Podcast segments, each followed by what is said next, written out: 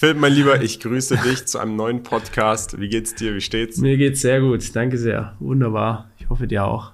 Wir haben heute, ja, mir geht's auch gut. Wir haben heute ein Innovationsthema. Es geht um Innovation und zwar es geht um ein neues Apple-Produkt. Ähm, Apple Vision Pro Headset. Hast du davon gehört? Ich habe davon gehört. Ich habe sogar ein äh, Video gemacht, äh, meine Apple-Analyse letzte Woche, glaube ich. Mitte letzte Woche und da hatte ich im Thumbnail, könnt ihr mal schauen auf meinem Kanal HKCM, hatte ich im Thumbnail auch diese, diese Brille da auf. Jo. Also hab schon. Genau, ich habe sogar das Thumbnail gesehen, mir fällt es gerade auf. Ja. Apple, die Aktie hat ja ein Allzeithoch erreicht, bevor die Keynote rausgekommen ist, wo dieses neue Gerät her, äh, vorgestellt wurde. Jo. Ist es immer noch über Allzeithoch? Ich weiß gerade gar nee, nicht. Nee, nee, nee, das hat direkt danach abgegeben und äh, ich habe jetzt die Charts hier also buy the rumors, sell the news. Richtig, genau. Und ich habe da sogar, wie du sagst, buy the rumors, sell the news. Und ich habe sogar, ich habe das irgendwie so falsch umformuliert. Äh, da haben mich ein paar Leute darauf aufmerksam gemacht. Ich habe gesagt, äh, bad news or good news, always sell the news oder irgendwie sowas. Ich, ich habe diesen Spruch umformuliert. Ähm, aber ganz klar, so ist es. Ähm, ja, neues All-Time-High. Wir gehen davon aus, dass es jetzt wahrscheinlich erstmal eine Zwischenkorrektur gibt, bevor es weitergeht. Also auch, dass die Apple-Aktie ist ja sehr weit gelaufen. Der gesamte Tech-Sektor ist sehr stark gelaufen. Nvidia und weitere, weitere Titel, die richtig nach oben geböllert sind.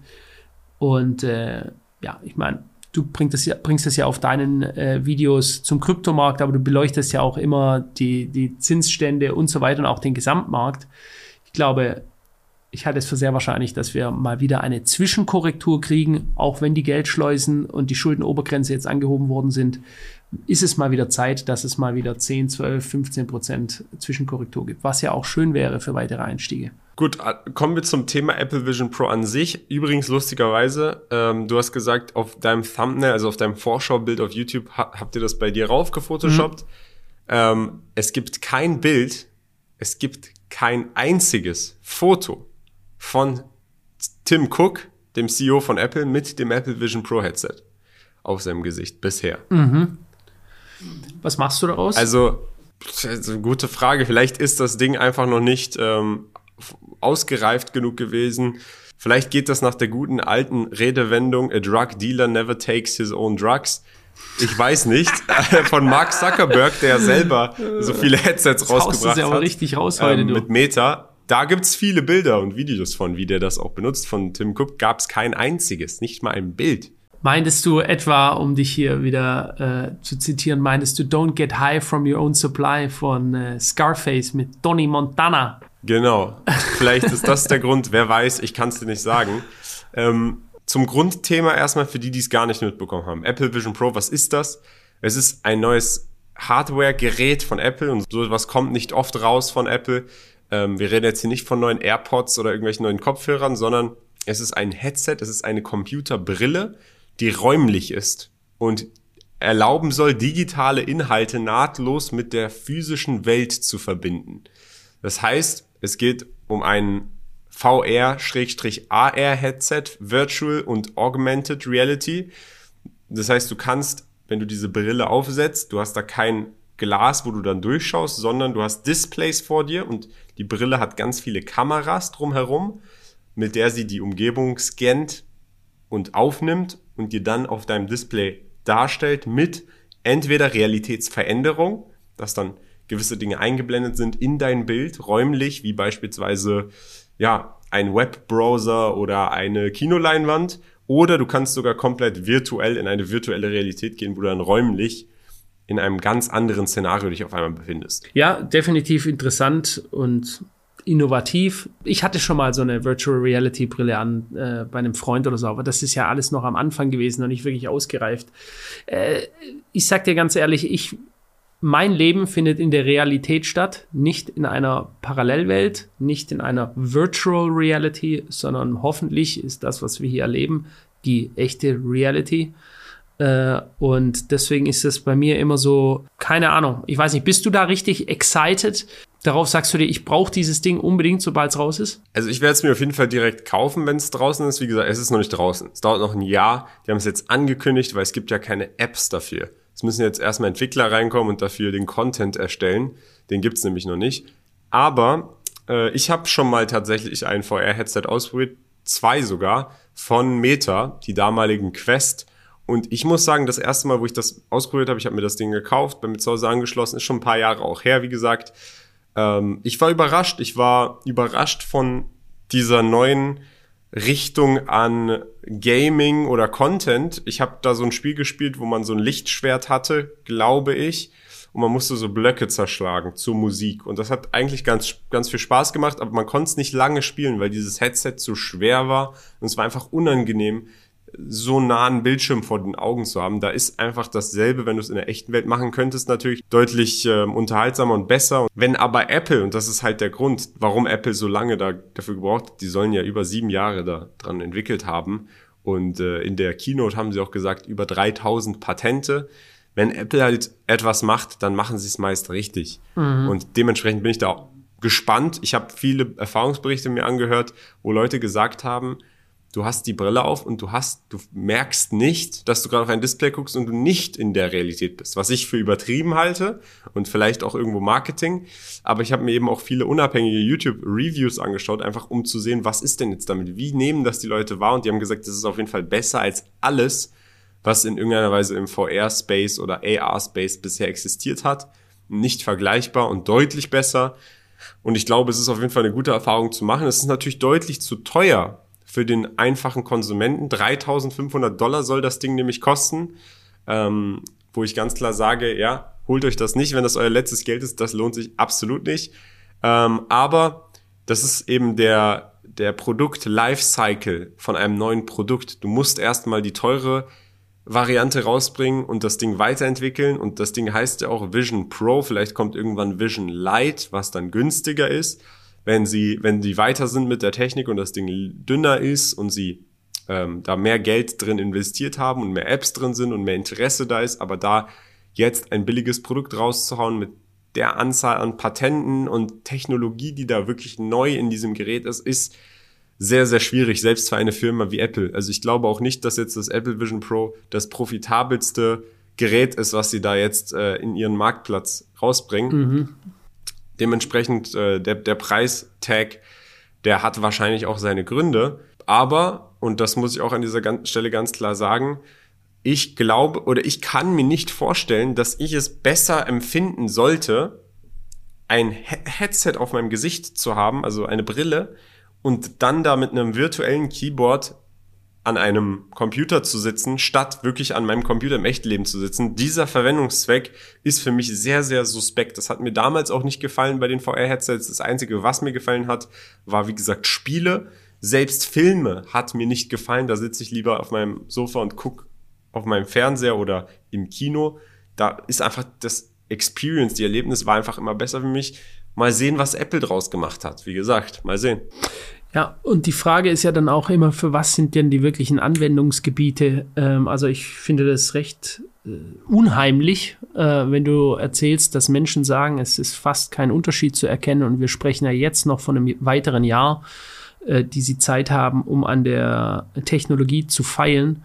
Ähm, das ist schon, das ist schon eine das ist schon ein unheimlicher Gedanke, wenn irgendwann, ich glaube, Elon Musk hat es ja mal gesagt, dass unsere Computerspiele äh, irgendwann so realistisch werden, dass wir sie nicht mehr von der, dem echten Leben unterscheiden können. Ja? Und das ist ein, wenn die, wenn die Grenzen verschwimmen zwischen Realität, gelebter Realität und Computersimulationen, dann ist die Schwelle für Menschen, in eine andere Welt zu tauchen, die ja jetzt schon teilweise da ist, wie so World of Warcraft Spieler und so, die so in Fantasy Games sind, die ja auch so aufgebaut sind, immer weiter zu spielen, gibt's ja jetzt schon Menschen, äh, die verbringen 15 Stunden am Tag ähm, mit, mit Computerspielen, ja, vor allem im asiatischen Raum. Äh, ich habe äh, mal eine Story, ist aber schon ein paar Jahre her, von einer Frau gehört im asiatischen Raum, die hat ihr Kind bekommen in so einem Gaming Room, äh, warum? Weil sie hat sich geweigert, ins Krankenhaus zu gehen. Sie wollte nicht weg vom Computer, sie wollte nicht weg vom Bildschirm, um ihr Fantasy-Game zu unterbrechen. Und dann, äh, dann wurde ihr Kind quasi in so einem Internetcafé oder sowas wurde das geboren. Also ist crazy natürlich, aber es zeigt schon, dass äh, die Menschen erstens flüchten sie lieber in eine andere Realität und das auch, warum flüchten sie, wenn unsere, unsere eigene Realität irgendwann mal so düster, so dystopisch werden sollte, dass Menschen lieber in einer anderen Realität, welche ihnen dann so realistisch präsentiert wird und wahrscheinlich auch so gestaltbar, dass sie sie machen können nach ihren eigenen Vorstellungen, dass die Leute freiwillig in eine Parallelrealität wechseln, die dann sehr realistisch ist und möglicherweise das befriedigt, was sie suchen. Glück, Freude, einen Partner, den sie sich aussuchen können, der genauso aussieht, genau die Charakterzüge hat, äh, wie sie sich vorstellen und so weiter. Ich glaube, Kian, du bist da etwas näher dran. Das ist gar nicht mehr so weit weg von uns äh, technologisch, wie wir denken. Ja, man muss sagen, durch Apple jetzt auch, ich denke, dieses Metaverse-Narrativ wird jetzt beschleunigt.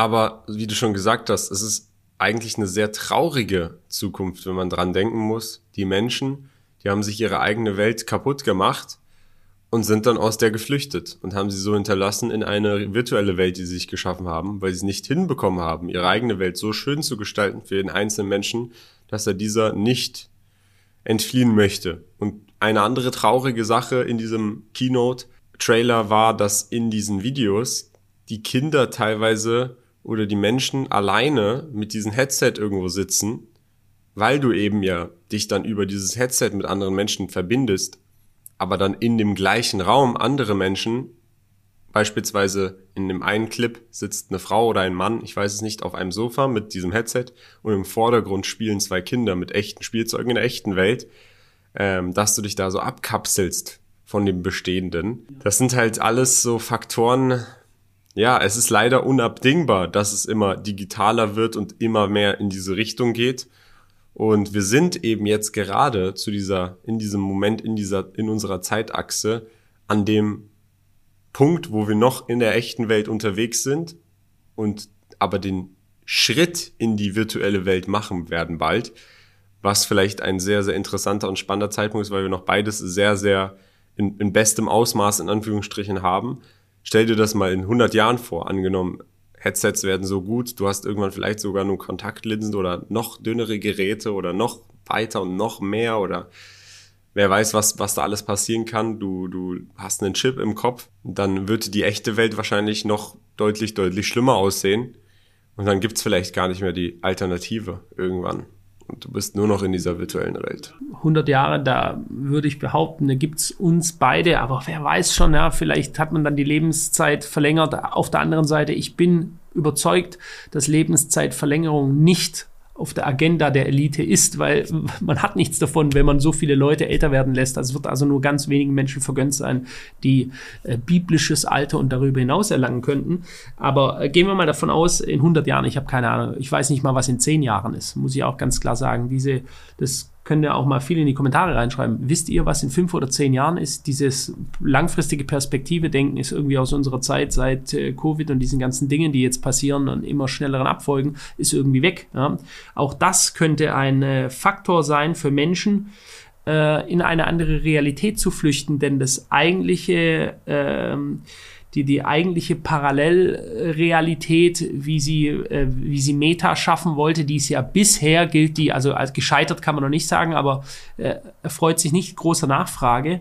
Ähm, also Metaverse. Ähm, aber wenn man äh, rein der Logik halt, natürlich, wenn du viele Leute hast, die auf engen Raum miteinander leben, in kleinen Wohnungen, die nicht äh, sagen, sag ich mal, die nicht morgens aufwachen und sagen, das Leben ist schön, was man tun sollte. Ja, das ist etwas, was man jeden Tag tun sollte und viele Dinge finden, warum man äh, das Leben schön findet, beispielsweise gerade mit Glaubenssätzen. Ähm, aber wenn man das eben nicht hat, wenn man depressiv ist, wenn man nicht gesund ist, wenn man sich schlecht ernährt, wenn man äh, wenig Freunde hat, äh, wenn man keine finanziellen Mittel hat und dann möglicherweise so etwas günstig angeboten werden würde, eben nicht für 3800 Dollar, sagtest du, glaube ich, ähm, sondern einfach äh, super cheap, weil man ganz bewusst das in die Massen bringen möchte, dann ist es vielleicht schon ähm, ein Weg, ähm, aus dieser drögen, langweiligen Realität, die einem nicht gefällt, rauszugehen in eine Augmented Reality, in eine Parallelrealität, wie auch immer man sie nennen möchte, die man sich nach eigenen Wünschen gestalten kann.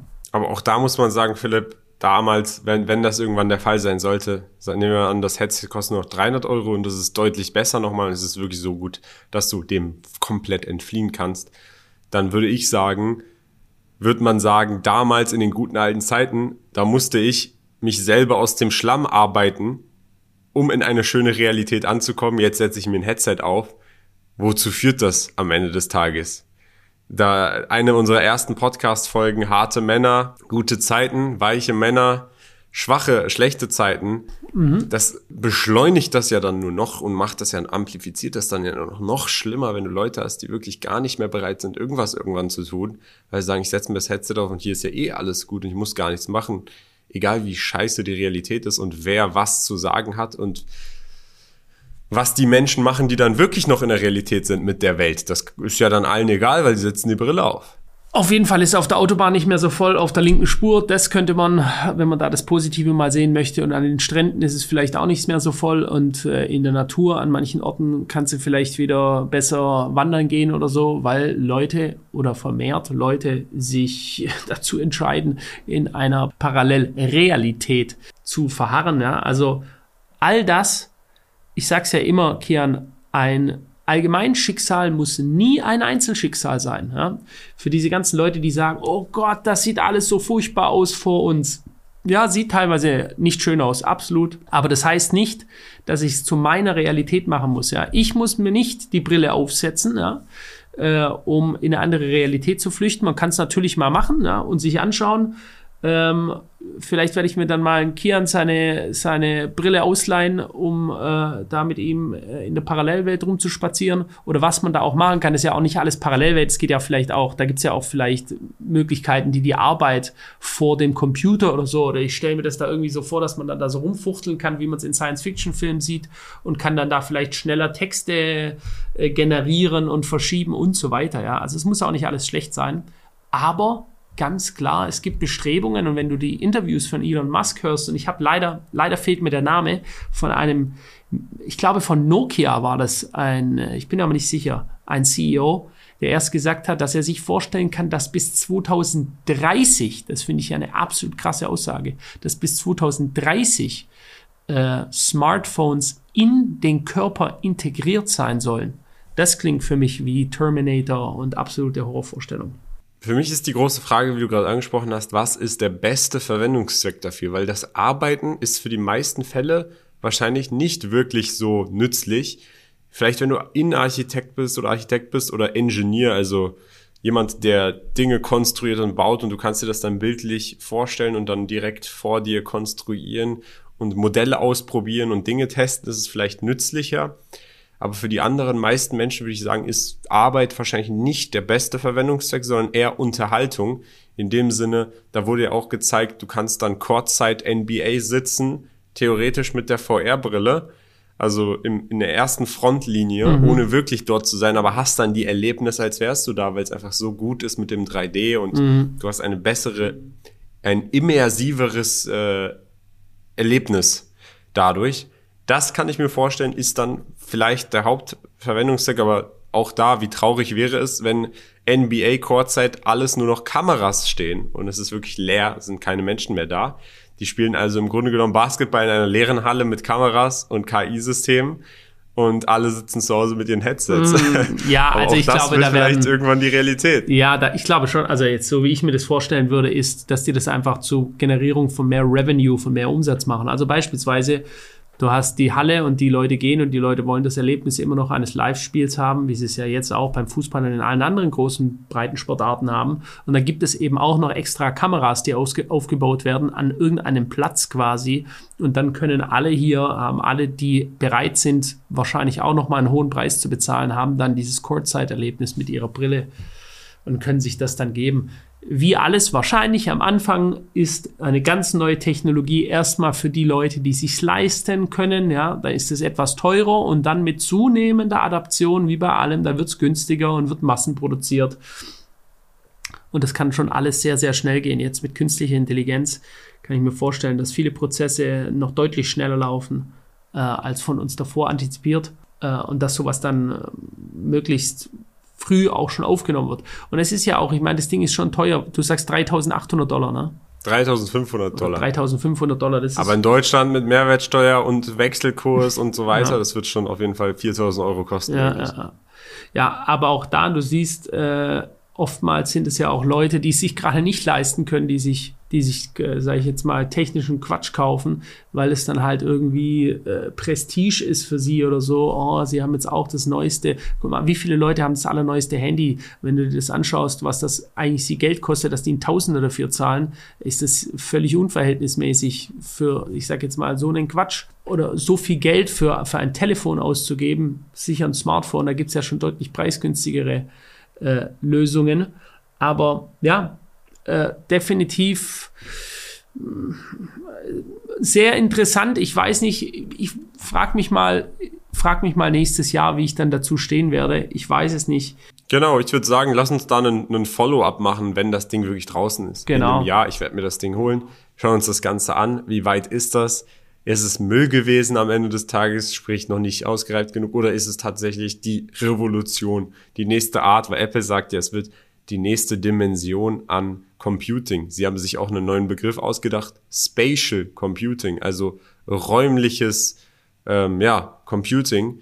Ähm, aber es bringt jetzt auch nichts da zu viel äh, vorher, vorab zu reden. Deswegen, ich hoffe, äh, der Podcast hat euch gefallen, Freunde kurz und knackig zum Thema, war ein Kommentarwunsch übrigens. Also die, wir sind hier auf einen Kommentar eingegangen von mehreren Leuten, die sich das gewünscht haben. Können auch gerne immer wieder Themenvorschläge kommentieren, wenn die interessant sind, dann machen wir sie auf jeden Fall.